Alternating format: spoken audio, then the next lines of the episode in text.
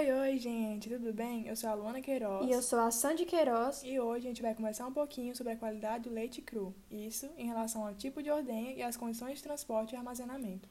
Nossa conversa será baseada no artigo que nos foi proposto, avaliação da qualidade do leite cru em função do tipo de ordenha e das condições de transporte e armazenamento. Através dele, teremos algumas informações importantes de acordo com o método e resultados utilizados pelos autores. Vamos lá?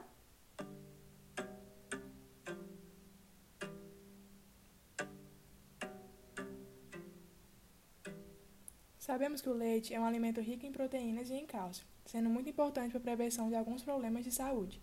Considerando o crescente reconhecimento da importância da qualidade do leite, esse artigo veio com o objetivo de avaliar a qualidade do leite, considerando produção e composição do leite no setor primário de produção, transporte e armazenamento, pois se tratam de aspectos relevantes, servindo como ferramentas e indicadores para avaliação. Primeiramente, é importante entender que o leite deve apresentar composição química, microbiológica e sensorial, que atenda aos parâmetros de qualidade do leite exigidos pela legislação brasileira. A contagem de células somáticas do leite coletado diretamente dos animais é uma forma eficaz de monitorar a prevalência de mastite subclínico no rebanho e é indicativa da qualidade do leite in natura destinado ao processamento em indústria de laticínios, bem como das condições higiênicas sob as quais esse leite foi produzido.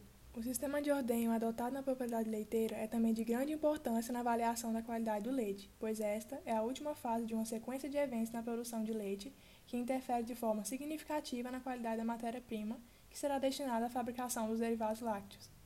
Tendo isso em vista, o Ministério da Agricultura, Pecuária e Abastecimento introduziu novos parâmetros de regulamentação para a comercialização do leite cru refrigerado, como teores mínimos de gordura, proteína bruta e de sólidos desengordurados de 3, 2,9% e 8,4%, respectivamente, contagem de células somáticas de 600 mil CS por ml e contagem bacteriana total de 600 mil UFC por ml.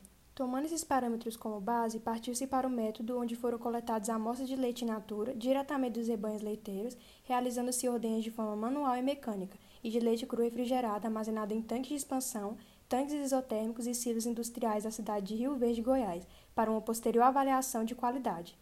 As análises eletrônicas de contagem de células somáticas, contagem bacteriana total e composição centesimal a qual inclui teores de gordura, proteína, lactose, extrato seco total e extrato seco desengordurado, foram realizados no laboratório de qualidade do leite. Para essas análises estatísticas, empregou-se o pacote estatístico ACISTAT. Os resultados nos trouxeram tabelas que mostram os resultados médios de teor de gordura, proteína, lactose, extrato seco total e extrato seco desengordurado e contagem de células somáticas, do leite in natura, de rebanhos leiteiros e de leite cru refrigerado, ordenhados manualmente e mecanicamente nessas propriedades, como também do leite cru refrigerado quanto à estocagem em tanque isotérmico ou silo industrial, utilizando-as para comparar a qualidade desses leites. De acordo com as porcentagens e discussões, o leite obtido por meio de ordenha manual e estocado em tanques de expansão apresentou melhor qualidade, resultado que demonstrou a necessidade de implementação de medidas com o objetivo de melhorar a qualidade higiênica do leite ordenhado mecanicamente.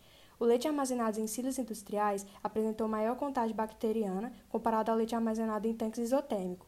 No entanto, ambos apresentaram altas contagens microbianas, o que sugeriu o emprego de condições de estocagem propícias à multiplicação microbiana, procedimentos inapropriados de higiene dos equipamentos e temperaturas e tempos de estocagem acima do exigido pela legislação brasileira.